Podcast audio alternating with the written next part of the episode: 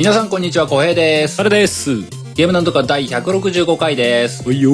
この番組ゲームなんとかはゲームがうまくもなければ詳しいわけでもないけれど、ゲームの話がしたくてたまらない二人が、とにかくゲームの話をするポッドキャスト番組です。毎週月曜0時配信です。今日も元気に話していきましょう。はーい。165回。前回のオープニングは俺がだいぶあのー、某 PS ストアの、某ってことないけど PS ストアの 愚痴でオープニング埋まっちゃいましたけど。小平さんどうです？最近。あのー、ちょっと前かな、その、オクトパストラベラー大陸の覇者、スマホ版のやつねス。マホ版のやつ。あれやってるって何回か話しましたけど、うんうん。一区切りついたかな？おー、それはお話的に？うん。あのー、なんていうのかな、多分初期、初期配信で、うん。なスマホ版なんでアップデートが結構頻繁にされてるんですけども、はい。初期配信の段階で組み上げられたストーリーが多分終わったと思思われる。あ、えー、じゃあこっからはももしかしたら先があるとしたら第2章とかみたいな。うん、なんかね、ネタバレっていうほどネタバレではないんだけども、その、遊んだ後に新たなショーが出たのよ。うんうん。でもそれはなんかあの、と途中までというか、うん次のアップデートお待ちくださいみたいなとかがちょこちょこ出るようになったというか、追いついたなっていう感じになったのよ。はいはいはい、なるほどね。だからゲームとしては、あの、多分初期に作った分をやりきったんだろうなという頃に来たんですね。総プレイ時間、およそ80時間。お お RPG としたら結構ボリューミーなでね、あのー僕もこれ、別に文句ではないんだけども、ちょっと愚痴っぽく聞こえるかもしれないんですけども、うん。ラスボス戦、いわゆるその、最初に作ってたショーのラスボス、用意されていたラスボスと思われると戦ったんですけども、うん。そのラスボス戦がですね、3回バトルっつうのかな、その、戦ってう、ん。倒した、いや、まだ終わりじゃないって言って第二 第2バトルが始まって、な、なぬーっつって倒して、もう一回、まだまだみたいなのが始まって、第3回戦みたいなね。いいじゃないですか三連戦的な？うんそうそう、みたいな流れだったんですよ。うんで、それまでに2連戦ぐらいまではちょこちょこあったのよ。うんだから、まあ、ボスと戦ってる、ラスボスと戦ってる時も、2連戦まではここまでは計画想定通りだぜって言って戦って、戦ってて、ただ、その2戦目を勝った時にもうほんとボロボロキーの力がらっていうところで倒したんですよね。うんで、あ、3連戦だ、終わった、負けたって思ってたら、その3連戦目は演出が入って、うん。ストーリー上大事なキャラクターがちょっと乱入してきて、皆様に祈りをみたいなこと言ってこう、全開する、ここからだみたいな仕切り直しが図られるいいじゃないですか。演出が入ったんですよ。絶妙じゃないですか。あ、来たぜって、瀕死のところでなるほど、熱い熱いみたいなことをやって戦ったんですよね。うん。で、回復したって言って、うん。なんこしゃくなみたいな演出が一通り終わって、よし、こっから攻撃だってなったら、アプリが落ちたんですよ。スマホはーって言って、しんど。で、うん、アプリが落ちて、うん、ちょっとその日は心が折れたんですけど、あー、あーってなったんですけども、やめよってなるよね。翌日戦った、あの、オートセーブで、その2連戦目が終わった瞬間でセーブされてたんですよ。あよかった。ウィーって言って、うんよし、じゃあまたやれるじゃないって言って、また演出から入るじゃないですか。はいで、また、皆様に祈りよって言って、知ってる知ってる？ってそう、回復が言って、うん、こしゃくなって言って、また戦うぜ、ここからだぜって言ったら、アプリが落ちたんですよ。ええー、もうもう固定バグ？終わったーってなって。回避策は回避策はないのかそう、それをちょっと2、3回やって、あ、このゲーム積んだかもしれんって言ってなって。そうだねで、あの、なんかねえのかなって思って、あの、ゲームの、その、スタート画面のとこにある設定で、うん。ゲームのクオリティを、はいはい。なんか4段階ぐらいやって、最高品質から最低品質まで4段階ぐらいやって、うん。あ、これにかけるしかないって言って、品質を落とそうって言って、2段階ぐらいペッペッて落としたんだよね。うんで、それをやったら、あのー再び、そのラストバトルの3連戦目のところからスタートで、うん、皆様に祈りをっていうあたりがまた始まって、なんかちょっとジャギってるかもしれないって思ったけども、先に進めたのよね。おおよかったやったーってなって、よし、品質は落ちたけども、とにかく倒せれば OK だって言って、普通に戦って、今度は負けたんですよ。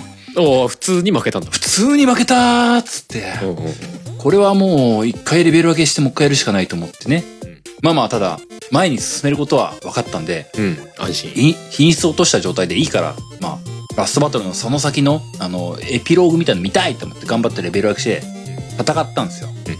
で、その途中何度かアプリアップデートがありまして、うんまあ新キャラ追加とかまあ結構頻繁になる週1ぐらいであるんですよね。おお。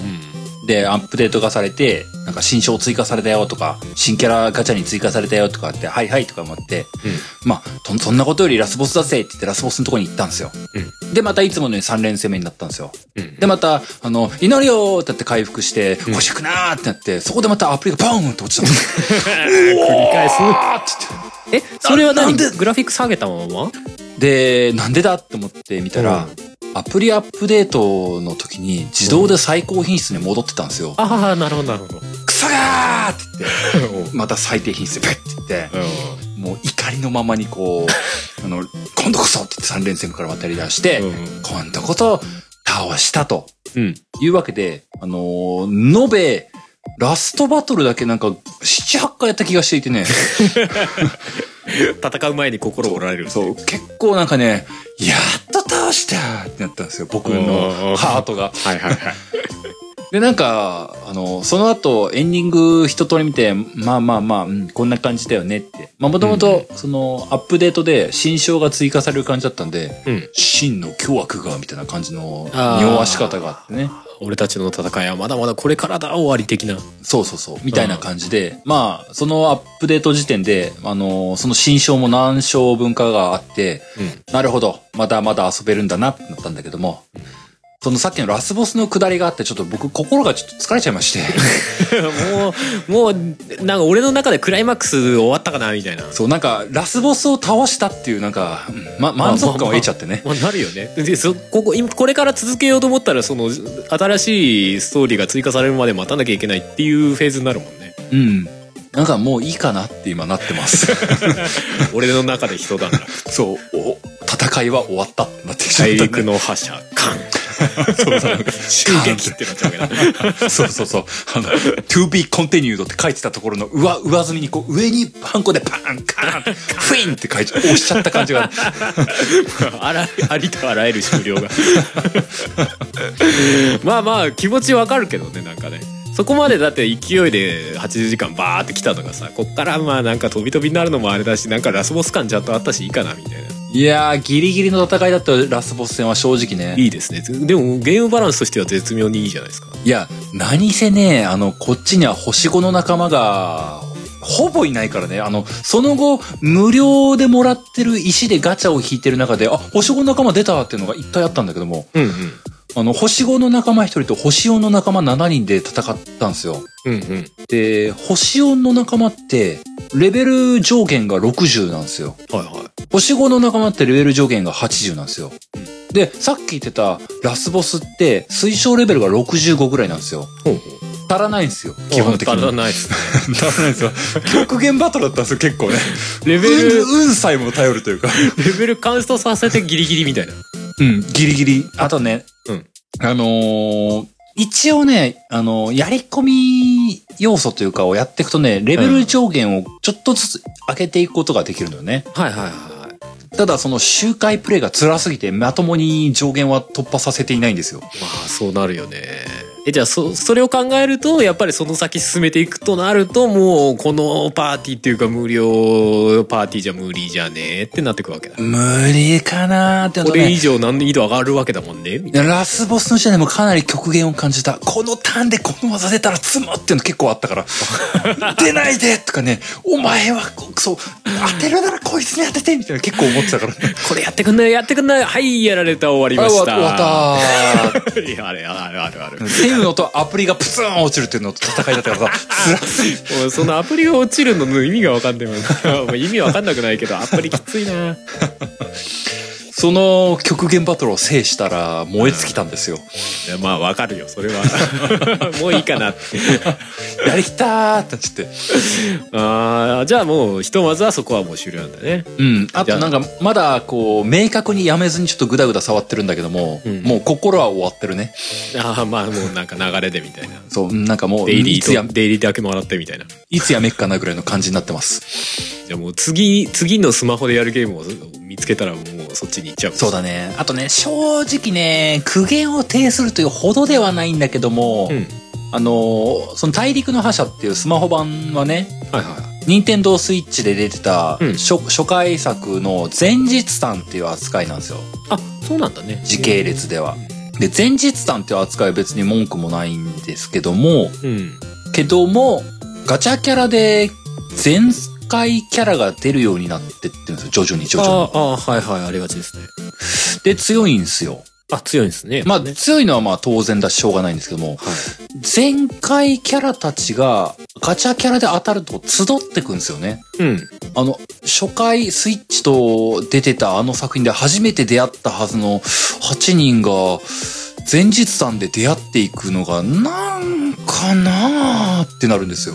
あそういうことやりがちですよね それこそアークザラトとかもそういうことあったわけでしょあ、あ、あったあった あったあった。お前どこから来てんねんみたいなたあったあったあった。こう、あの、よりスピンオフ感がどんどん増していくんですよね。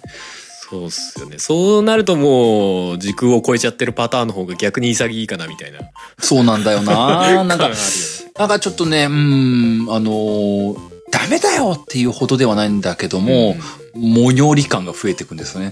前前作やってるとなおさらねうんそう。でもやっうんてる人じゃなきゃ別にそいつのキャラクター感情移入しないから何もピンとこないだろうしねうん。こいつ使いたいともあんまならんだろうしねうん。もにょるねもにょるんですよ。っていうのがあって、徐々に心が離れていってるのもちょっと拍車がかかってます。まあまあまあ致し方ないだろうないやもう逆にそのアプリ消さないでずっと取っといて取っといて。でもうなんかしばらくその先のストーリーがガーって一気に出たのを貯めてこの忘れた頃に貯めてガーって遊ぶっていうのまあでもそうだよね。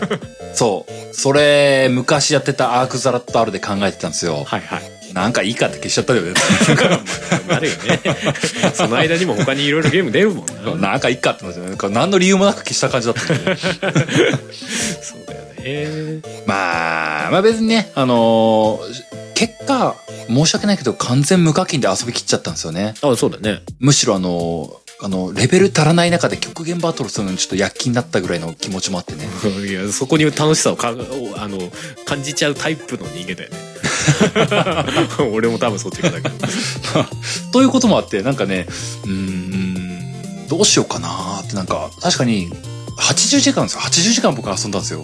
もう結構だよねなんか、無意味に課金するとか思ったりもするんだけども。いや気持ちはわかるなんそう、それも何なんだろうなっていう、なんかこう、いやだ大丈夫だよここの番組で喋ってるからきっとなんかいろんな影響が巻き起こってるはずほ本当になんかこう、関係ない机にの作品買おうかなとか思ったりもするんだよね。あ気になってるやつをな。なんか、なんか他の買おうかなとか思ったり。も何があったかな。いやまあいっぱいあるだろうけど。なんか、なんかね、ちょっとね、罪悪感も自分の中でなんだよね。あわかるわかる。それはわかる。そう。まあまあでもね、そんな感じでね、うん、オクトバストラベラー。でもね、あのー、ゲームの触り心地はね、うん。あのーそれこそあれでしょ？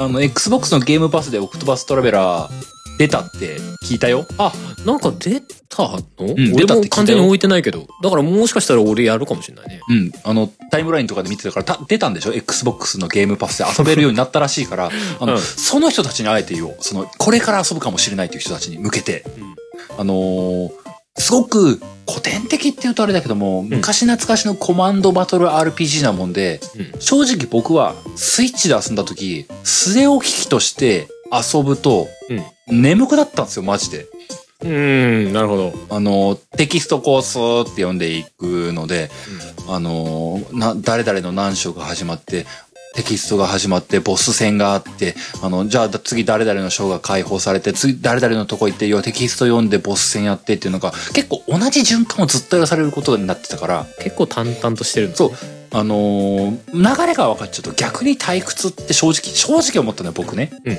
初作のスイッチで出たオクトバストラベラー。はいはい。ただ、スマホ版をやって、はっきりと分かったことがあるんだけども、うん。携帯機として遊ぶと抜群に面白い。ああそうあの、ちょこちょこ遊ぶのがやっぱりあれはいいんだなって思ったのよ。へあの、僕割と家でがっつり腰据えてやりたいタイプだったから、なんか結構何時間ぶっ通しとかでやるのが好きだったんだけども、そういう遊び方のオクトバストラベラーは割と向かない気がしたのよね。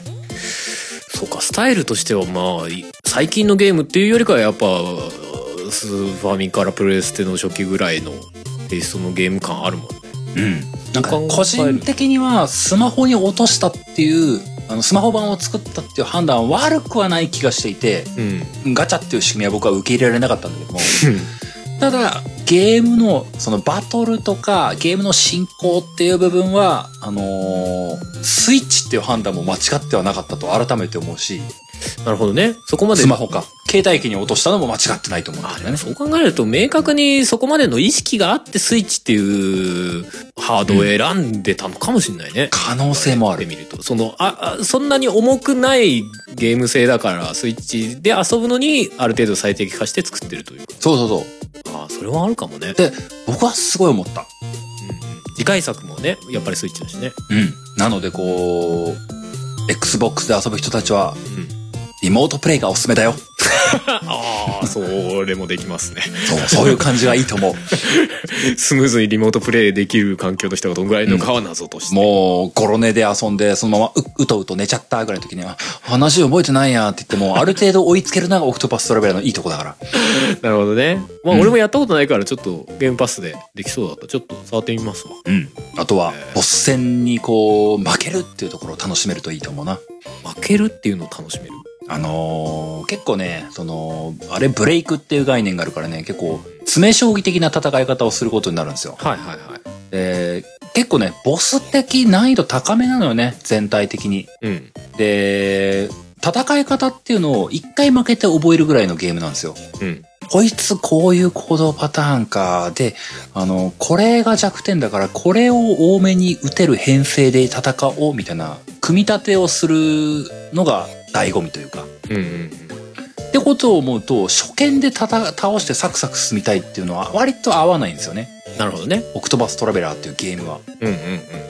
なので、それこそ、えー、なんだろうね。あの、い一回あたりのバトルとかっていう区切りはやっぱ短いので、うんほんと携帯機向きというか、携帯機で、ああ、今日負けた、また明日にしようぐらいの感じの、たた、遊び方がいいんだろうなーって思う。トライアンドエラーで戦略を組み立てていくみたいな。そう、今日負けたけど明日、明日はじゃあサイラス先生にあれを覚えさせてから行こう、みたいなことを思いながら、うんこう、行くのがいいと思う。いいですね、それはね。うん、うん。楽しいと思います。うん。いいと思う。うんゲームパスだったら気軽に触れるからいいと思うよ。そうだね。あれゲームパスでも今までソフトとして出てなかったのに急にゲームパスで発売と同時にこう ゲームパス入りみたいなタイプだったっぽかったですよ。そっか。今までそっかそっかそっか出てなかったはずです。あの、Steam とかでは出てたけど。だから Windows のストアに出るのと同時に Xbox にも対応みたいな。あ、流れっぽい怖ーすごいね。だからみんなとん、でも。え、えってなってたんじゃないかな。あそれでみんなエニさんをありがとうって言ってたんだね。かもしれない。僕がこう心の中でスクさんはどこ行ったのって思ってたん だけど、みんなにエニさんって呼ばれてるの。そうススクさんは裏裏切られてるじゃないけど。なんか僕の、僕のタイムラインだけかもしれないけど、みんなこうスクさんはやらかすやつで、エニさんはいいやつみたいなさ、別人扱いなんか、やめろそういう言い方やめろって思って。一緒になったのに半分だけはぶられるっていう。やめろやめろ そういうのは、うんなるほどね。面白いな。うん、まあそんな、オクトパストラベラーの話でした。ま あ今日もオープニング十分話したな。そんなもんか？うんうん。じゃあ、今日も本編いきますか。はい。オッケーオッケー。今日もお便り会をしたいと思いまお、す。どうでしたうん、今日はですね、あのーまあ、2週間前もこんな感じでしたけども、単発ぽっきりお便り会をしていこうかなと思ってます。そうですね。ちょこちょこやっていきたいと思いますよ。うんうん。うん。まあまあ、そんなわけで早速本編入っていこうかと思います。おい。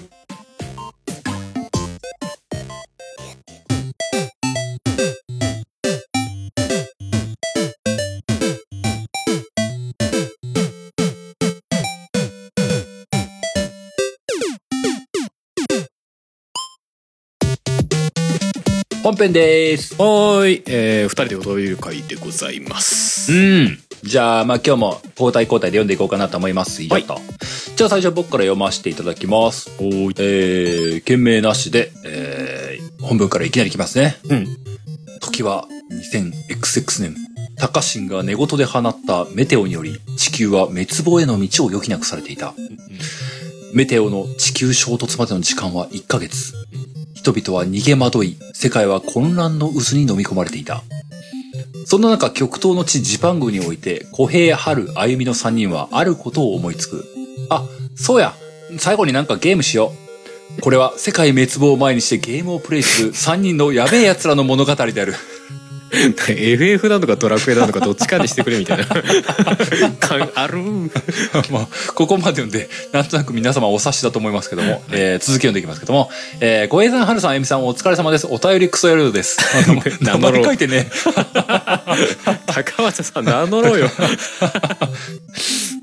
えーお便りクソ野郎さんからでした。はいえーいや、最近めっきり寒くなってきましたが、うんむしろ暖かくなってきましたね。そうですね この脂肪は一体何のためについているのかと理解に苦しむ日毎日です。うんさて、そんな僕のプニプニ事情をさておき、今回もわけのわかんねえテーマを持ってまいりました。うんえー過去、そろそろ意味のわからんお便りが多すぎて多方面からお叱りを受けていそうですね。えーさて今回のテーマは、世界の終焉、えー最後の晩餐ならぬ最後の晩ゲームです。うんねえ、わけわかんないですよね。まあわかるけどな えーはい。よく地球最後の日に何食べるといったお話がありますが、そのゲームバージョンです。唯一違う点としては、世界滅亡までの期限が1ヶ月というところです。つまり、そこそこボリュームのあるゲームもかということです。いや、小平さん、いや、もっと別のことしてえわ。というご意見は却下です。うんはるさん、えー、サクッと遊べるライトなゲーム何本もしてえわ。という意見は3本までとします。ああなるほどねあみさん、テテトリスエフェクト、いや、テトリスエフェクトばっかり、ばっかりやないか。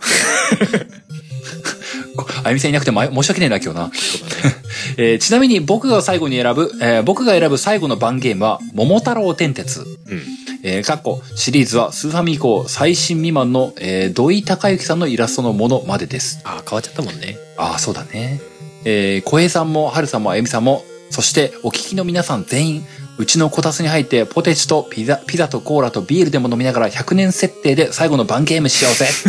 というわけで皆さんの最後の番ゲームをお聞かせくださいといった内容でした。あはいありがとうございますりがとうございます。最後に桃太郎電電電鉄か1ヶ月やんの？これは高松さん。ってことかな。100, 100年設定でも1ヶ月はかかんないと思うけど。最後の最後ですげえなんか負けまくったらどうしようってなるのよ。なんか借金100億みたいなさ。あーって思いながら隕石でバーンみたいな。そうだな。切いやない。いや、もうめんどくせえから高松さんに50年分くらいやっといてくれよって言いそうだ僕。雑。うん最後かまあ、なんだろうね、うん。これね。マジレスすると正直多分ゲームやる心理状態じゃないと思うけど。とは思いつつよ思いつつ。まあ、でもさ、これ、まあ、この中、設定に忠実に乗る乗ろうかなと思ったんだけど、1ヶ月あるんでしょ？うん。僕、1ヶ月あったら1本では足らないなと思ったんですよ。多分仕事辞めてるもんね。まあまあそうだろうね。仕事辞めて、まあ、とりあえずなんか親戚巡りとか一通りしてとかやってると思うんですけども、その傍らでやるゲームってなったら、でもね、ソロゲー買わない気がしたんだよね。あ音源結局、なんかみんなでやれるの買うだろうなって思ったんだよね。ああなるほどねみんなで集まってみたいなことになるのかうん、でね、思ったのがね、結局、モンハンライズかアマングアスだなって思ったんだよね。俺アマングアスは週末にやりたくないなアマン、なんか最後バカみたいなことして遊んでたいなって思ってね。うんそう、あと、あれ、フォールガイズ。あーハハッピーだななんかな。フォフォールガイズを1ヶ月遊ぶ自信は全くなかった。まあでもホールガイズも確かにあのフレンドとかとねうん。ボイチャとかしながらやるのは楽しそうやったことないんだけど。もう、だからね、そう、アマンガースもね、なんか、どっかでギスギスしそうだなとも思ったこともあってね、うん選んでいくと、モンハンライズだったら、ソロでも遊べるし、みんなで遊べるし、1ヶ月あっても全部機やっとるって思ってたと思うんだよね。そうだね結局モンハンかって思った。ああそうか俺逆にね俺あんまりこうパーティーゲームみたいなやつには寄らないかなって思っちゃったんだよねリアルに考えるとねおー、どんなんどんななん。なんかねそのなんだろう自分をそのな人類滅亡にそのテンションを合わせたい感じ。そこに向けていきたいみたいな。おおおなんか、直視して受け入れて死ぬみたいなはいはいはい。方向に持っていきたいと思って、俺デスストかなと思ったんだよね。あー、絶滅ね。そう、ゲーム内にもあある種そういう話じゃないそうだね、そういう話だね。なんかそこちょちょっとダブりつつでも同じようなことを考えている人がそこに集まってきてここのこの緩やかなつながりを感じつつ死んでいくみたいなそうだな。最後の方に送ってるいいね、寂しいもんな。いいねって言って。もうなんかこのこのゲームの中の世界観と現実をこうダブらせてこそうだな。う また爆発が起きるみたいな ことになっていくわけですよ。どうなってくんだろうな俺って最後そうだよ危ね。ない危ないネタバレするのかだった危ない消しとこう後で そうそうそうあー、うんなるほどね。でもなんかわかる。確かに、うまくマッチする気はするわ、デスストは。うんかなとは思うんだよね確かにテンションが合うね。そうそうそう俺多分ねパーティーゲーやれる精神状態じゃないと思うんだよねそっか。なんか逆に拒絶しちゃいそうそういうなるほどね明るいものをっていうのはあるかもなそうだよね。僕、僕なんかもう、滅亡の最後の瞬間、まあゲームしてるかわかんないけど、もしゲームするんだったら、あの、あ、地球滅亡まで残り5分か。ラージャンやりに行くかってこ言って。の5分であと5分でいけるかかって言って。すげえ熱い展開 やった間に合ったバーンみたいな怖いわ地球は滅亡したけど、ラージャンをやったぞって言って。その残留思念だけそこに残るわけだなラー最後の瞬間に俺はラージャンをやったというラージャンをやった。報酬は見れなかったけども、やった。あれは確かにやったみたいな。そんな記憶だけ やだわなんかしかもこれ高松さんが寝言で言ったメテオなんでしょ？そう、寝言で唱えた、なんかね、黒マテリアとか持ってたんじゃないの？能力値ありすぎよセフィロスと同じ回やそう。ジェノ、ジェノバだったかもしれんな、高松さんはな。マジで？僕地球外から来たあれじゃないですそうかっていう。そうセブンリメイクの第2幕だよな。高松さん出てるかもしれないからな。あーリメイクしてよ地球の滅亡。ジェジェノバじゃない。高政って書いてる。これなんだ？た高政って書いてるって。カオス。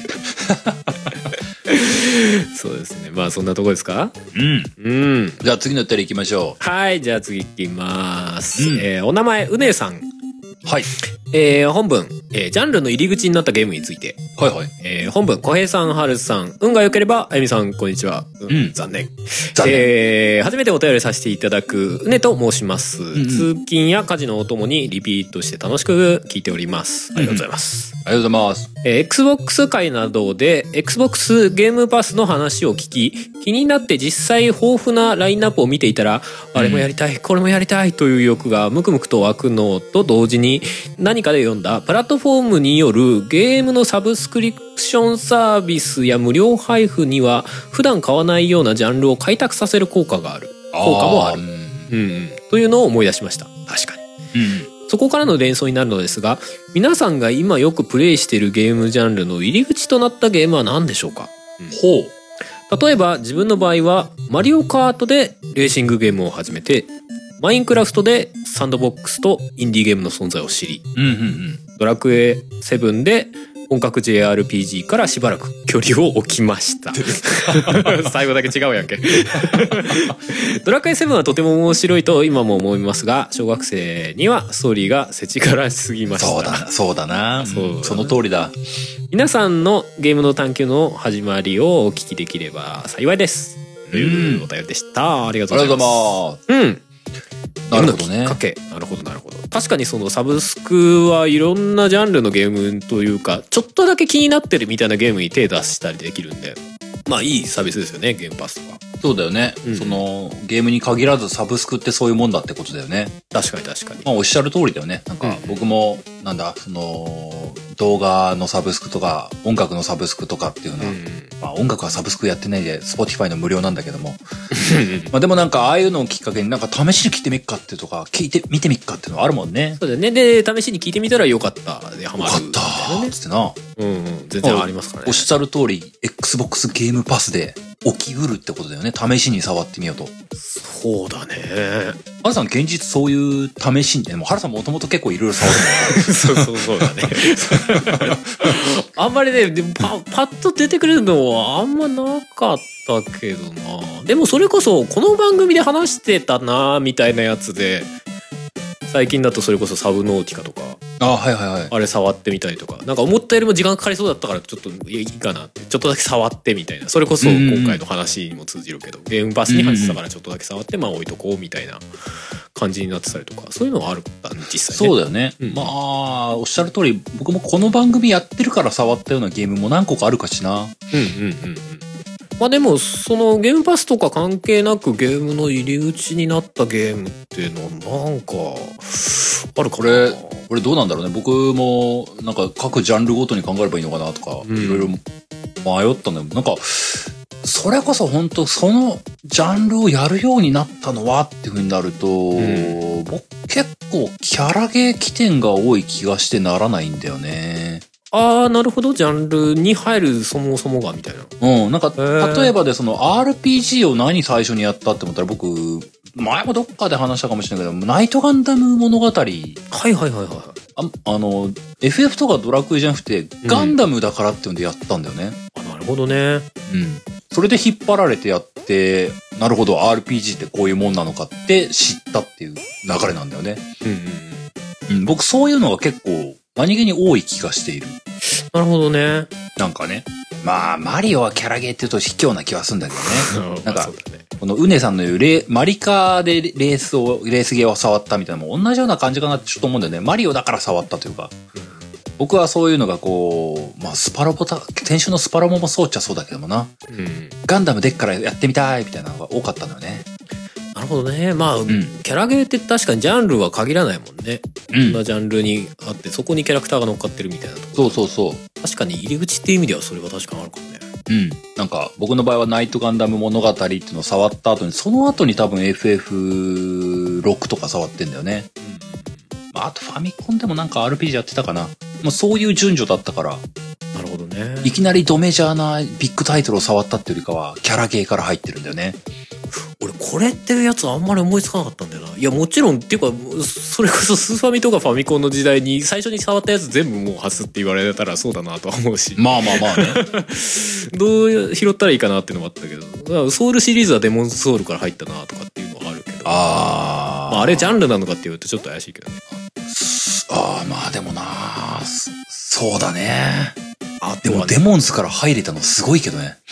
あれはね360の時代にねやっぱりねあの心が折れそうだっていうキャッチを見てね惹かれちゃったんだよね。それこそあれですよ。あのジオジオニックフロントみたいな流れですよ。いやあー。なんかすげえむずいんだって面白そうってなっちゃったんだよ、ね、なるほどな。そうだって難しいで話題になるゲームってあんまなかったでしょ？大体クソゲーで片付けられるじゃん。すげえむずいやつってすげえむずいけど面白いって言われると何それってなるみたいなね。確かにね。うんで中古で買ったんだよな確か最初な、なるほどね。うん、懐かしいそうだよね。僕、なんだろうね、思思ったのというか、でも僕意外とその、ジャン、各ジャンル、さっきも言ったキャラゲーで入るのというか、うん。が多かったねっていうのと、あとはドメジャーなやつが多かったんだよね。うんうん。なんかさ、あのー各ジャンル考えてみたいなアクション何から入ったかなとか思うと、うん。マリオだな、マリオブラザーズだなって思ったし、そうなっちゃうよね。格ゲーなんだろうな、普通にスト2だな そうだよね。でなんかちょっと浮き立つのがさ、あのーなんか、ベルトスクロールアクションとかだったら、うん。あの、ファイナルファイトかと思いきや、僕の場合はあの、ザ・グレイトバトルだなーって、あの、バンプレスト系だなーとかっていう、そういうそういうキャラゲーの横道があったりするぐらいなんだよね。そうだね人によってはベアナックルかもしれないしセームラームーンかもしれないなみたいな ことだよねそうそうそう。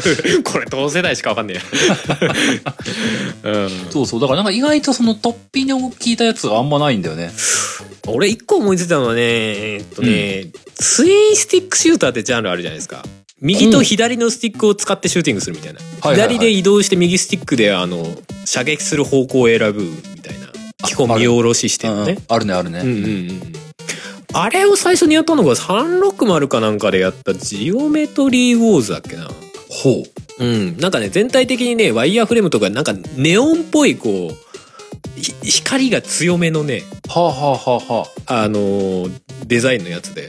それはね、なんか、そ、あの、キャラクター性みたいなのはほぼ皆無だったんだけど、うんうんうん。あのーその映像的な演出がすごく綺麗でね、うんうん。なんか当時結構楽しくてやってた記憶がな。なんかあの辺がツインスティックシューターとかだと初なのかなと。途中から出てきたジャンルじゃないですか、ツインスティックシューター。そうだね。うんうん。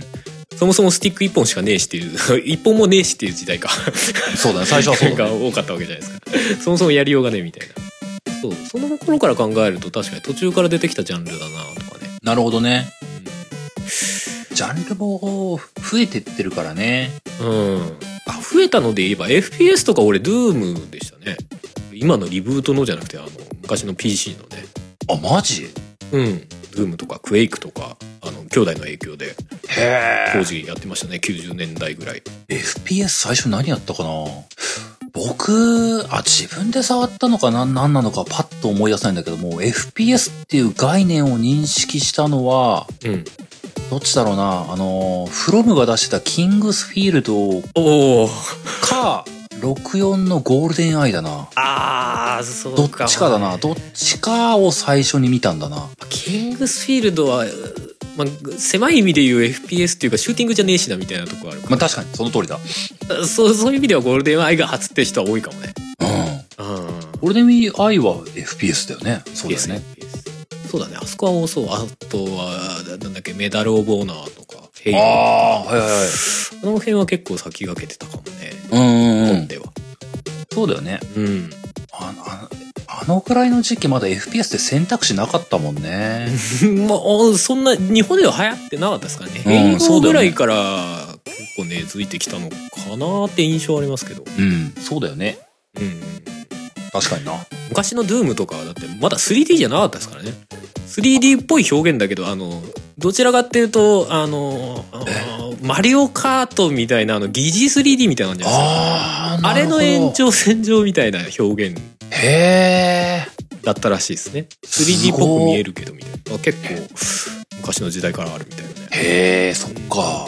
面白いね。だからなんかそそれとかやってるやったことあるからなんかそのその後の進化がすごいなと思いますけどうんね特にヘイローあたりのすそうだよねグラフィックめっちゃ綺麗になってますけどとか思った確かにね。まあなんか、すごい特殊な経歴を持った入り口を持ってるやつは特にないんだな。そうだね。ジャンルが多岐にわたりすぎてちょっとまとめられない感もあるね。うん。きっと一個ずつ思い出したらあるんだろうけどシミュレーションはこれみたいなね。うん、なんか思い返すと結局友達が持ってたとか友達と遊んだとかキャラゲーだとかっていうのが結局は多い気がするんだよな。うん。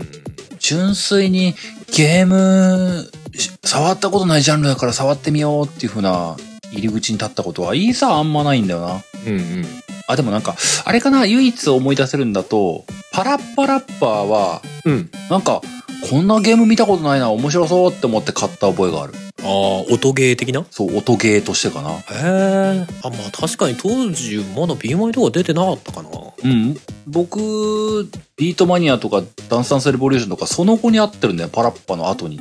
そう考えると確かに結構先行してますねパラッパって結構 PS の初期勢だった気がするんだよな。うんうんそんな印象ありますねうん。あれは、なんか、うん。すごいジャンルとして新鮮に感じて、確かに確かに遊んでみたいって遊んだ気がする。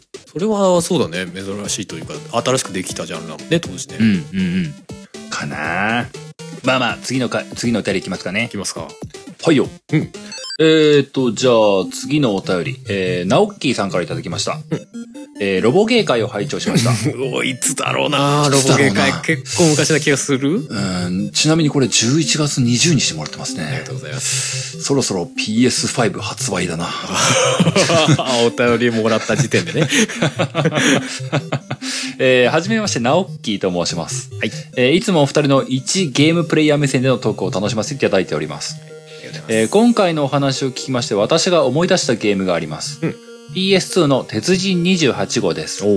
プレイヤーは主人公の翔太郎少年となって鉄人28号を操りうん街を襲う巨大ロボを撃退するんですが、鉄人の戦い方は基本的に殴る、ん殴るか投げるかなのです。うんうん投げると言っても投げ技ではありません。物を投げつけるのです。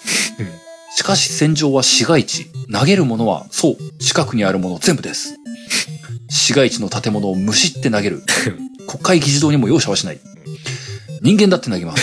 人間だ敵の戦闘員ももちろん、味方であるはずの博士や所長も投げつける。自由。だけど、翔太郎少年だけは優しく手のひらの上に乗せて移動する。そして、気づけば街は更地になっています。戦いが終わった後、新聞記事も見れますが、見出しは鉄人、街を守った。本当に街を守ったんでしょうか？大丈夫。次のミッションになったら戻ってくから。戻ってっからね。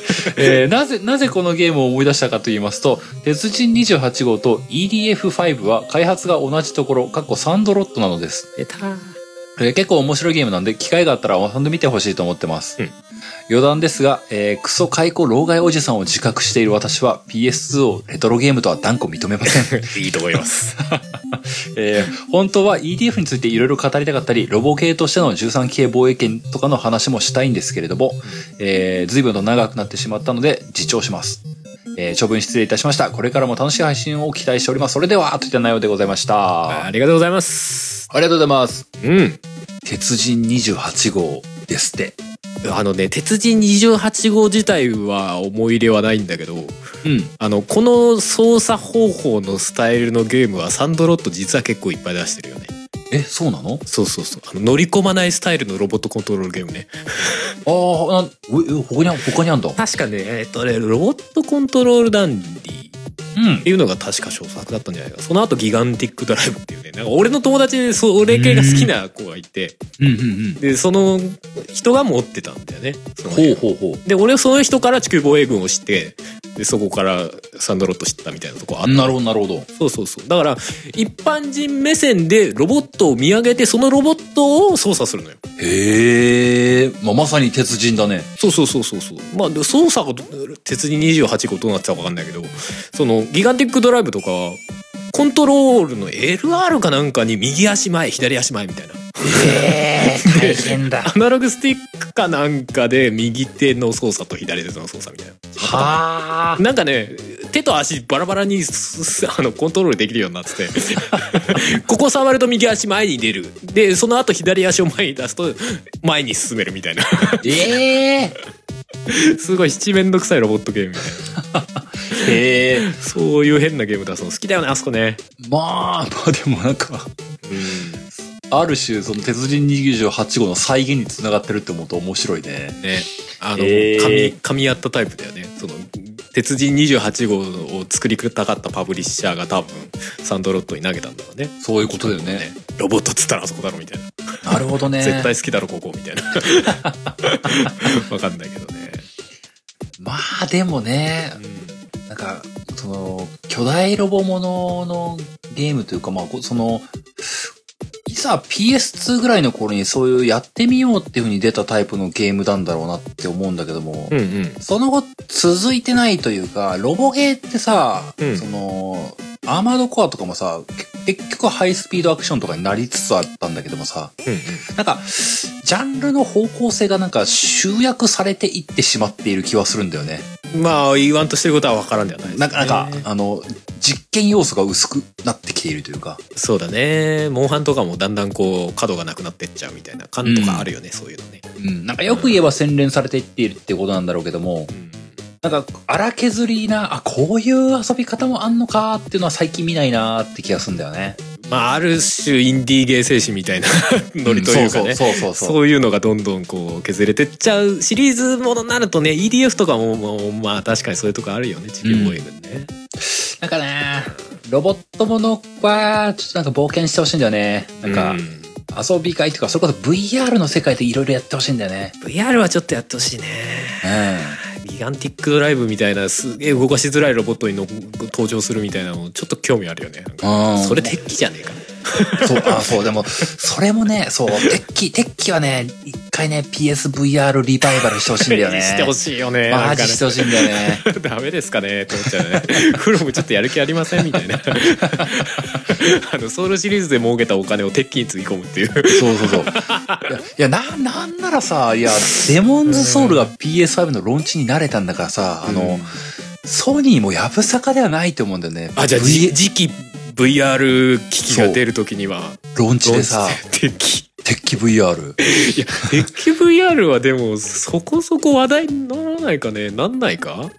なんかやりようによっちゃ全然いけそうな気がしちゃうけどね。そう、鉄器一本でいけるかわかんないけどもさ、その、VR のロンチの中の一個に鉄器があるのはすごく熱いと思うんだよね。そうだね。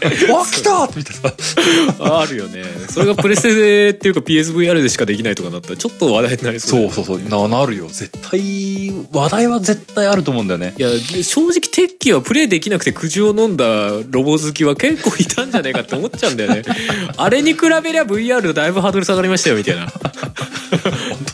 先婚も先婚だからねって、初回、初期鉄器さ。あのクソでっかい専用コントローラーがなかったらできなかったんだから。そんなゲームあるって。うん、思っちゃうそう。ね。いや、それがいけたらさ、あの、このさ、鉄人28号もさ、鉄人28号も、まあ、ほぼほぼ PS とか Xbox のさ、コントローラーで、まあうんまあ再現できるはずじゃない、ボタン数というかは。そうだね。鉄人を動かすそのゲーム内のキャラクターもそのなん何？リモコンのコントローラーみたいな。あの、うん。ララジコンのコントローラーみたいな、うんうん。うんうん、プロポみたいので動かすみたいなやつだから相性も良さそうですよね。そうそう。コントローラーで、うん。それ、だってさ、VR でやったらさ、良さそうだよね確かに。あの翔太郎くん視点でさ、そうそうそうそう。で ちゃんとロボットのデカさも感じられるわけそう感じられてさ、ビあれ？ルこれ結。構いいいい企画なんじゃないの？ダメ？いいと思う、いいと思うんだけどな、ダメかな。そのロボット自体をなんかどうどういうあれにするかなんか半径ものにするかそうじゃないかとかちょちょっとあれだけど。でもだってギガンティックドライブとか結構ねくだらないけどねなんかねその動きのままななさがね楽しかったとかなんか なんか敵の目の前でなんか腕上げて下ろして上げて下ろしてみたいな。ううまく動かないみたいなさ。でちょうどなんか吹っ飛ばされた先がビルの向こうで見えないとかさ。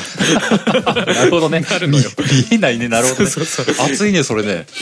なったりとかね。まあ基本高いところから眺め下ろしたりとかさ。そうだよね。ロボットの肩に乗ってみたりとかいろいろあるんです鉄けど。鉄人がこう敵敵ロボに殴られて倒されたら「あービル陰に隠れて鉄人の状況が見えない」そうそう。大丈夫か鉄人」みたいな。鉄人が動かすのに集中しすぎてめっちゃ遠いとかね。なるわけよ。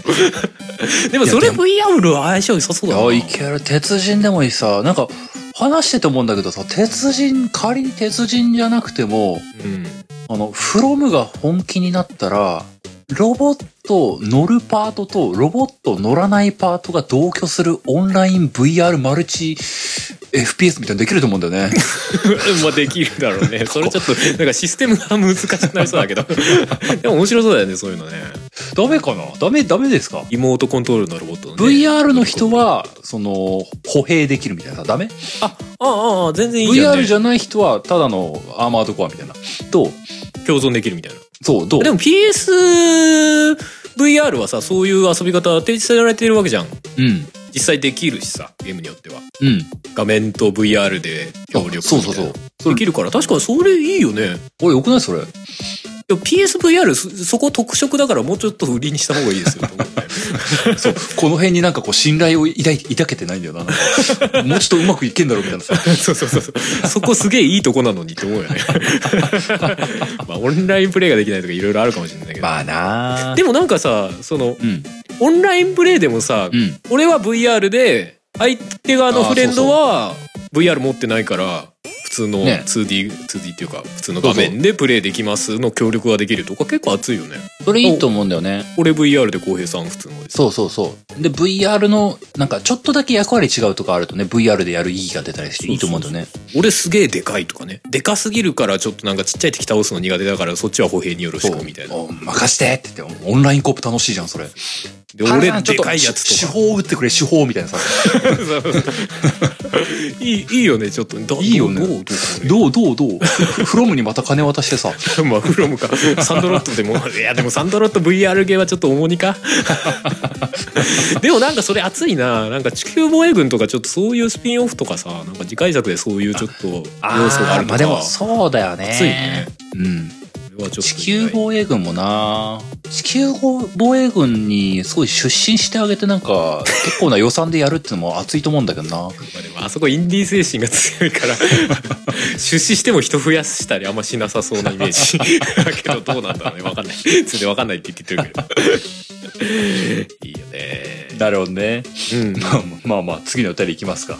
目があるね。うん。えー、じゃあ続いていきます。うんお名前、勇者抜け作さん。はいタイトルはい PS4 と5のおすすめゲーム。おお。えー、本部、こんばんは。えーゲームなんとか2020年の11月に初めて聞いたのですが、おってことはお便りくれる直前かな、そうだね。割とすぐくれたってことだね。えーとても面白くて、格好配信分をランニングや通勤中に聞きまくって楽しませていただいています。ありがとうございます。ありがとうございますこちらこそ。えー私は任天堂系のゲーム機はファミコンやゲームボーイに始まり、3DS や Wii U、うん。スイッチまでほとんど持っています。素晴らしい。バーチャルボーイ持ってんのかな？そこまで、そこまでこう義務感を持たされると辛いな。そうそう。えーちなみにファミコンやゲームボーイは今でも普通に動きます。おーえーいい、素晴らしいですね。すっげえ。プレステは3まで持っていたのですが、4は持っておらず、プレステのゲームからは遠ざかっていました。うんうんうん。そんな中、プレステ4と互換があるというプレステ5が発表され、これは買うしかないと抽選に申し込んだところ、お運よく当選し、発売日に購入することができました。発売日に購入した人かなり狭きもんなので。は。ね当たる人は当たるんだね。えええープレステ4と5が急にできる環境になり、うん。盆と正月が一緒に来たような状態で嬉しい限りなのですが、はいはいはい。プレステ4のラインナップが多すぎて何に手を出したらいいのか分からずワクワクしすぎて混乱状態です。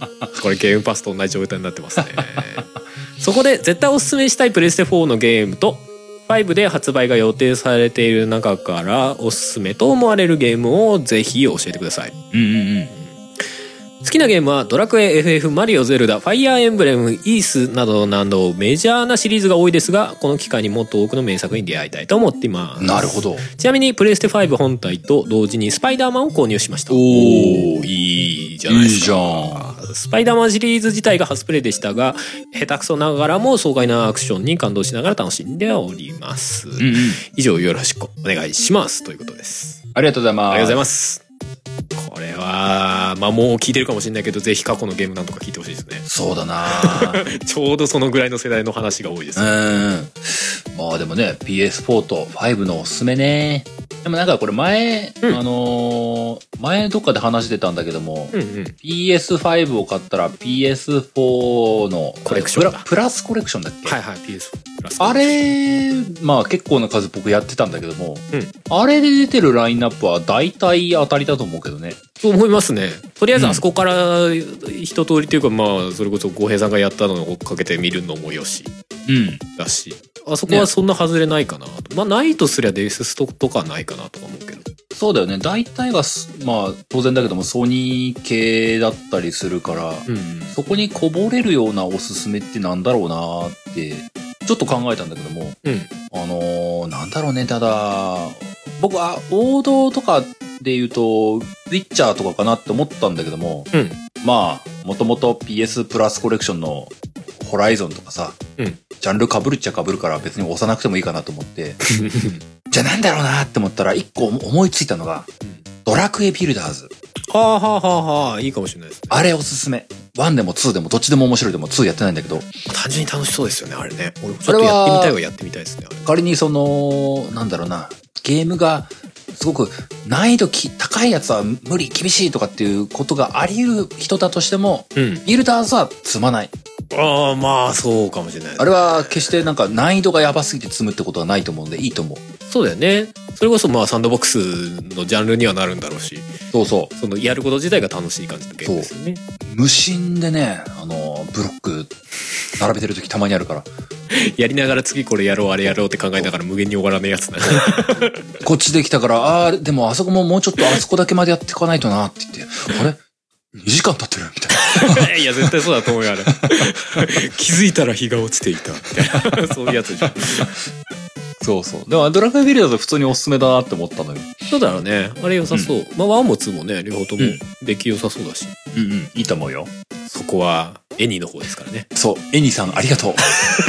やめろやめろ自分で言ったけど PS5 のタイトルだと難しいですね難しい。まだ持ってないからわかな。でもとりあえずサイバーパンクは買えるなら買ってもいいんじゃないかなとは思うけどうん。それは思う。サイバーパンクは、今はむしろ買うとしたら選択肢がそんなないから、筆頭でサイバーパンクを上げていいんじゃないかね。どうでしょうね実際ねまああとはそんなめぼしいタイプがぶっちゃけ言うとないですよね。ゴッドフォールとかもまあ楽しめる人は全然楽しいだろうなと思うけど。うん、まだないよね。演劇アクションね。まあ、そう、それ、それこそ、そのさっき難易度どうこうって言ったけども、難易度気にしなくていいんだったらダーク、ダークソウルじゃん、デモンズソウル、ああそうだね。僕も買ったらデモンズソウル欲しいなって思ってるから。心が折れてもいい人は。あ小平さんやってないですもんね。そうやってないの。うんうんうん。これなんか見ながら懐かしいなと思っちゃうけど。なんか、いいらしいんだよね。その、デモンズソウルのリメイクの出来がいいっていうのをよくネットで見ててさ、いいなーって思っててさ。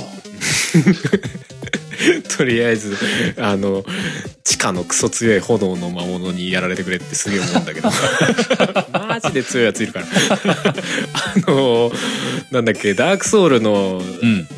えっと2匹同時にボスが出てくるやつあったじゃない？あ、すごい難しい馬、馬っぽいやつとデブのやつ。槍のやつとそうデブのやつねそうそう、す片っぽがスモーとかいうやつでしょ？そうそう相撲と、えーオーンスタインかああ、そうそうそう。うんうん。あれ、俺的にはあれぐらい難しかったボスがマジ？デモンズソウルにもいるんで。あ、ばあデモンズソウル、うん、デモンズソウルにもいる。あれ、あの二人組最初やった時ほんとコントローラー投げそうになったよ。いや、一匹なんだけど、あのーこっちの機動力のなさを考えるとめちゃくちゃ機動力のあるボスが出てくるのね。なるほどでね。攻撃2発ぐらいしのね。で起き上がり重ねてきたりとかね。やめてくれみたいな攻撃範囲広かったりとかさ。そう。ソウルシリーズ、それやるからな。で、そのボスまで行くまでにが結構道中長いみたいな。わーってななってほしい。それは結構難易度、は、あの、難易度高いからな。そう、ソウルシリーズそうなんだよ。ダダークソウルもデモンズソウルもさ、なんか、うかつにさ、あの、おすすめしてさ、めちゃくちゃ難しくて全然できませんでしたってなると、こなんか心苦しいんだよね。ねがガチで心が折れそうだで流行ったゲームだからね。そうなのよ。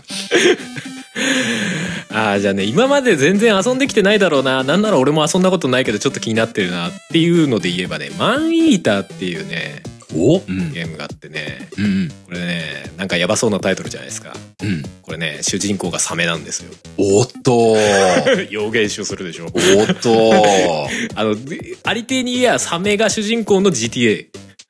GTA なんだ。オープンワールド。で、サメが、こうなんか、人を食ってって、うん。まあ成長したりとかなんかいろいろカスタマイズ要素があって、なんかどん、なんか進んでいくと最終的にメカメカになったりとか、でっかくなったりとか。メカメカ？うん。全力で B 級映画っぽい ゲームらまあまあしいですけど。でも、サメを取り扱うってことはそういうことだよね。そうそうそう。多分あんま逆に難しくはないのではって思っちゃうみたいな。はいはいはい。でもまあ、いいよね。ちょっと楽しそうだし、これはなんか他になかなかないゲームだったなと思ってね。いいじゃない。結構オープンワールドとしても思ったよりしっかりできてるみたいな話はしますけどね。うんうん。なるほどね。あ PS5 であったはず。まあでも確かにな、その、この人が任天堂系とかをやってるっていうふうな目線で、うん。プレステ3までってなると、うん。意外とオープンワールド系やってない可能性高いんだよね。ああ、そうだね。任天堂もオープンワールドってあんま出さんもんね。ブレスオブザワイルドぐらいか。とかって思うからね。まあ、まあ、最近のマリオはオープンワールドといえばオープンワールドかもしれないって気がするんだよね。ちょっとね。ニアた、ニア的な感じだね。うん。ただまあ、そう、その、マンイーターみたいな、うん。ちょっと笑いながら遊べるぐらいのオープンワールドってちょうどいいかもなとは聞いてて思ったんだよね。かもわかんないですね。ただやってなんか、あなんじゃこりゃってなっても俺は知らない。そこはもしはしない。多分そういうゲームではあると思う。一面。い一つの面ではね。なるほどね。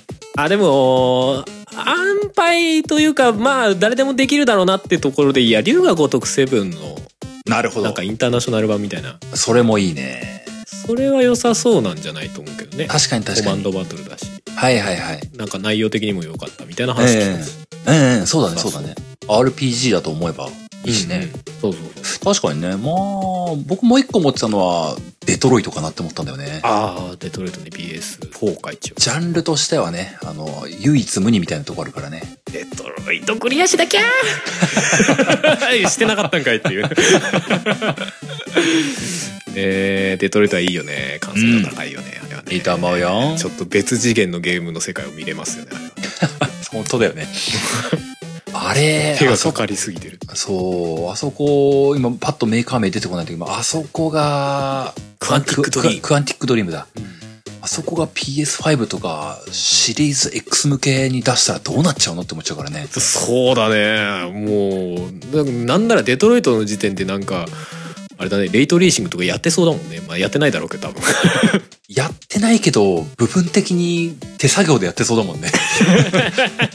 手作業でね。手作業で反射するだろうから、ここに光入れとこうみたいな。そうそう、や、や、やりかねんよ、本当まあ、そんぐらい映像にはこだわってますからね。映像にもこだわってるし、ゲームとしても全然つまらなくはないですからね。うん、あのー何台本なのかな台本っていうのかな？そのシナリオの交渉は凄まじかったっていうしね。デトロイトは。うん、そうだろうね。あれ、だって。なんか単純な話でもない話なのにマルチストーリーみたいになってるっていうさマルチエンディングじゃないんだよマルチストーリーなんだよねあれねそうそうそうだね。ストーリーの分岐が激しいからね。っていうよねいやーあれ、うん、初見と2周目でこうも違いますかってなるよ。クリアしなきゃ なんか誰かに謝りたい感じになるんだよな デトロイトクリアしてないのごめんって いやー、でも、あーもう一つかな。今日、もう一つでラストかな。おもう一ついきますかでいきたいと思います。うんえー、ゲームを作ってる物体さんからいただきました。おおすごい名前えー、タイトル、よくもこんな底の見えない沼に。おおえー、タイトル、本部読んでいきますと、えー、はるさん、こうへいさん、いらっしゃれば、えみさん、いつも楽しい配信をありがとうございます。こちらこそえー、ツイッターで感想をつぶやいたりしていましたが、今回が初めてのお便りです。えー以前からちょくちょくお話しされていました、ノーマンズスカイの VR に興味を持っており、おえー先日セールが来てしまったんで、VR とともに購入いたしました。いやー、もうね、とんでもない沼でしたね。多分これ VR がっていうかノマンズスカイ自体がってことなんだろうねきっとな だろうね。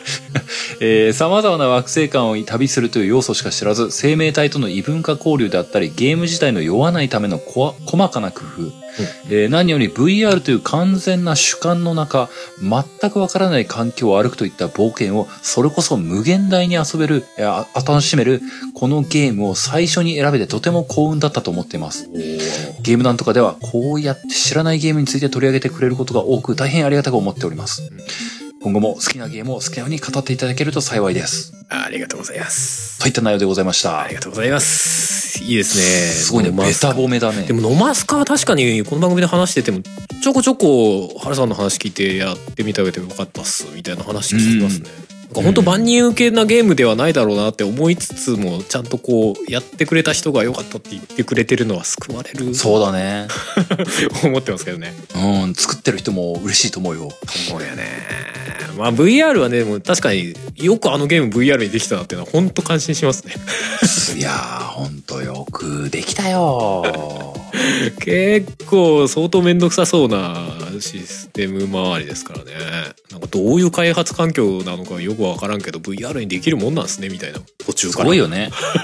途中から途中からだよ、これ。あの、この番組やってる間ずっとアップデートの話聞いてるからさ、すんげえなって思うんだよそんなに継ぎはぎでゲームってできるもんなの？みたいなすげえ不思議なんですけどねほんとだよ。ファイナルファンタジー15思い出してくれよ、みんな。いやまあ完成してないのはどっちも同じだけど ノーマスカイはまあ完成っていう概念があるのか怪しいけどそうだな、なんかな。そうねでもノーマンズスカイがハマったならね俺最近ゲームパスでちょっとやってたのがあったんだけどおうん。あのエリートデンジャラスっていう。ゲームまあもしかしたら多少ゲームなんとかで前も話したことがあるかもしれないけどうんうん。うんゲームがあってあのゲームパスの設定をあのアメリカ設定にするとほうほう。よく聞く。よくわかんない裏技だ。そうそうそうそうあの 日本で発売されてないはいはいはい。だから日本語も対応してないんだけどそこはちょっとハードルあるんだけど、うんまあ、ゲーム自体はねすげえザ宇宙ものなのよ。ほうほうほう。あの No Man's Sky の宇宙だけのやつをもっとひどくしたみたいな。ほうほうほうほう。あの No Man's Sky ってスケール感って結構嘘ついてるんですよ。どちらかっていうとビジュアル重視みたいな。宇宙の描写に関しては。うんうんうん。だからここから隣の星までの距離があれこんな近いことないよねみたいな。あ普通宇宙規模で考えたら隣の星なんかほぼ点じゃん。じゃなくてノーるマンズスカイって結構デカデカと隣の星が見えたりするんだけどそんなに近かったら星同士くっついちゃうよみたいなさあ、そういうことね。なるほどね。そうそう話なんだけどあのーこのエリートデンジャラスはそのスケール感がもうリアルスケールにできるだけ近いんでもう隣の星とか見えないのよ距離だけ表示されるみたいな すっげえぞ。で果てしなく遠いんだけどその宇宙船も結構もう光の速度を超えて航行できますみたいななるほど、なるほど。一応そういう世界観で、うんでまあその宇宙船を使ってまあ最初物運びの仕事だったりとかしてお金を稼いで新しい宇宙船買ってであーちょっと武装を装備できる箇所が増えたからもうちょっと武装を買い込んでちょっとなんかあのバウンティーハンターみたいなさ賞金稼ぎみたいな仕事してみようかなとかなんか、なるほど、なるほど。あとはなんだ防衛あの荷物いっぱい積める宇宙船に乗り換えてああ、なるほど何。防衛企業こっちでこれをいくらで買ってそれを向こうの別の生計の需要があるところで売ってお金を稼ぐ。できたりとかなにそれ。まあそういう宇宙生活 を楽しむゲームというか そうだね。そうそうそうはいはい。それをしばらくやってたんだけどうん。あの結構楽しかったですねいいじゃないの。うんあの No Man's Sky の宇宙要素がこんぐらいこうがっつりしてたらもっと楽しかっただろうなみたいな思わなくもないですけどいやー、まあまあまあ、それもすごいよ、すごい要求だなって思うけどな。うん No Man's Sky を作ってる人がな、 No Man's Sky 以外に何か別のものを作るのがいいのか、 No Man's Sky を永遠とアップデートしていくのがいいのか、もうわからないんだよな。それは分かんない どっちに進むべきなんだろうかな。あーでも No Man's Sky はなんかもうロマンゲーだからなあれはななんかリアリティとかももはやちょっと度外視してる部分結構あるからねなんかな、なんかどっかのアニバーサリーとかでな、最初こうだったんですよみたいなさ、なんかあの、教習に浸るようなムービーとか誰か作ってほしいんだよな。やってほしいね。あとなんかゲームのサービスが終了する時のなんか最後の1日ぐらいは一番最初のバージョンのノーマンズスカイに戻してみるとかやってほしい。最初はこうだったんですみたいな。宇宙の始まりにな。うーわなんもねえみたいなやることなんもねえみたいなさ。それは極端だけどさ、まあ、全然違うねっていうの。逆に感じさせる何かみたいなのあって面白いかもね。ねえ。ああそうだな。まあまあでもエリートデンジャラス面白いですよ。いやー、うん。でも、そうだあね。の宇宙船でさ、うん。あのまあ、ノーマンズスカーとかこう敵に攻撃されたりとか宇宙船にされてもまあ大したことはないんだけど、まあ、シールドとかあるよねぐらいなんだけど、うんうんあのエリートデンジャラスとかはねあのまあ一旦シールドがあってシールドが壊れるとその装甲に直接ダメージが入るのね。ほう。でそれがゼロになると、まあ、船落ちるみたいな話なんだけど。うんうん。あの正面から攻撃されるとコックピットにひび入るのね。うん。ミシミシっつって。でそれ以上攻撃されてバーンっていうあの、え？コックピット吹っ飛ぶ。コックピットっていうかガラスが吹っ飛ぶキャノピーが。ー、おうおうおう。でそうすると宇宙空間ってさ音が飛ばないんですようん、そうかそうか。あの真空なので空気ないもんね。そう空気の振動が音なのでうん、うん。音がないんですよだから急に無音になるの、あ、ゲームがなるほど。ガラスがあるうちは中に空気があるからね。でもそのキャノピーがある状態の時敵攻撃しまあミサイルとかで攻撃したらボーンってあのダメージ入った音っていうか爆発した音とか聞こえるのよじゃあうんこの音何だったのっていうとその船がその人間に分かりやすくするように音をわざわざつけてたっていう設定なのよへだからキャノピーが壊れるとあの その乗ってるコックピットが真空になってはいはいはい。音はならない。そう音が鳴らなくなりますでその状態になるとパイロット大丈夫なんてなるじゃんうん。でその間そのコックピットが壊れると普段の状態とは変わってエマージェンシーモードみたいになって、うんうんうん。あの生命維持装置みたいなのが動き始めてそれがそのいいやつを積んでると10分ぐらい生命維持してくれるんで近くの宇宙ステーションに行ってくださいねってなるんだけどほあの高いの買ってないと5分ぐらいで行ってくださいとかさ。あ でしかもそのリアルスケールだからあの近くのステーションまでが遠いんだ。時間かかるの基本。ノーマンズスカイみたいにさボーンって行ってビューンビューンってなんかかかっても2分ぐらいかなみたいなレベルじゃないのよ。普通にざらになるほどね。10分ぐらいかかるのよ、なるほど遠いところだとっていうあの駆け引きじゃないけどああ、じゃあなんかいざ攻撃された時に、いいの買っててよかったってなるってことね。そうそうそうそうああ、なんか、そうねあのどちらかっていうと描写がかなりもっとリアル寄りなあのノーマンズスカイの宇宙だけみたいな感じ。その辺ちゃんと突き詰めてるのはやっぱ面白そうに聞こえてくるね。うん。ちょっと日本語化されてないところだけが本当にね、ハードル高いんだけど。なるほど、なるほど。うん、まあ多分文章量とか情報量が多すぎて日本語化するの厳しいっていうのは実際ありそうだけど。うんあと需要があんのないのみたいな。わかんないけどね。まあそこはノーマンズスカイは本当に日本語をずっと対応してくれてるのはめちゃくちゃありがたいけど。うん。うん。そう。これもちょっとおすすめですよっていうね。なるほどね。エ沼リートデンジャラス。エリートデンジャラス。エリートデンジャラス。いいじゃないの。うん。まあまあ、お時間的には今日はこんなもんですかね。おっす。いやー、今日もいろんなお便りありましたね。ありがとうございます。うん。まあ、これからもちょこちょこと読んでいきたいなとは思ってますけども、今日はこのぐらいで終わっていこうかなと思います。おい。そんなわけで最後エンディング入っていこうかと思います。はいよ。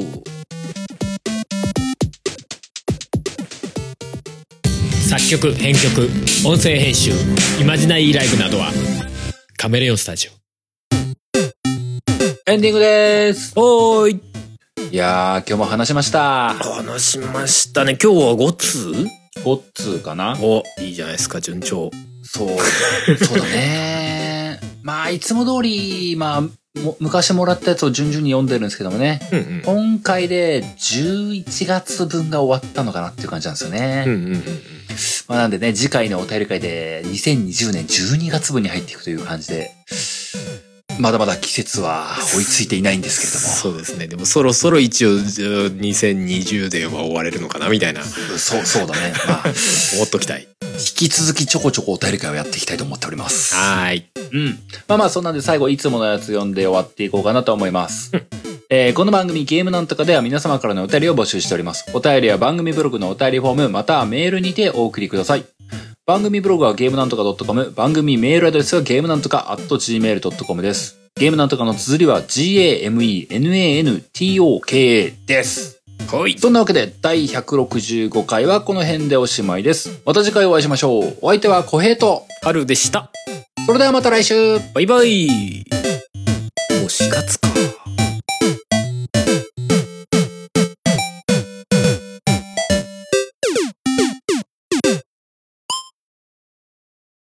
月30日は、ポッドキャストの日。